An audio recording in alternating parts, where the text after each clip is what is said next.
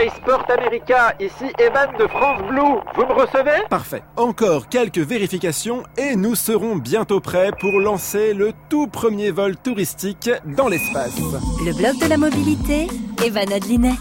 Le Spaceport est une base située au sud des États-Unis, construite par Virgin Galactic, la société du milliardaire Richard Branson. De cet aéroport du futur décolleront bientôt de riches touristes pour des vols suborbitaux. Altitude de croisière 110 km. Et quand on sait qu'un avion de ligne vole autour de 11 km d'altitude, là, c'est 10 fois plus Roger, activez la séquence d'initialisation du décollage. Une cabine grand confort a été conçue pour les passagers. 6 places, 2 pilotes, 12 hublots et 16 caméras pour voir le spectacle sous toutes ses coutures. On coupe les moteurs. Durant leur vol, la capsule va entamer une chute libre pour faire vivre aux vacanciers de l'espace la sensation d'apesanteur. Le sac à vomi est en supplément par contre. 100 euros, 100% cachemire. Les 600 premiers tickets se sont vendus comme des petits pains. À 250 000 dollars, c'est vrai que c'est une affaire. Depuis le crash d'un vol expérimental en 2014, toutes les équipes travaillent sur des tests au sol. Pour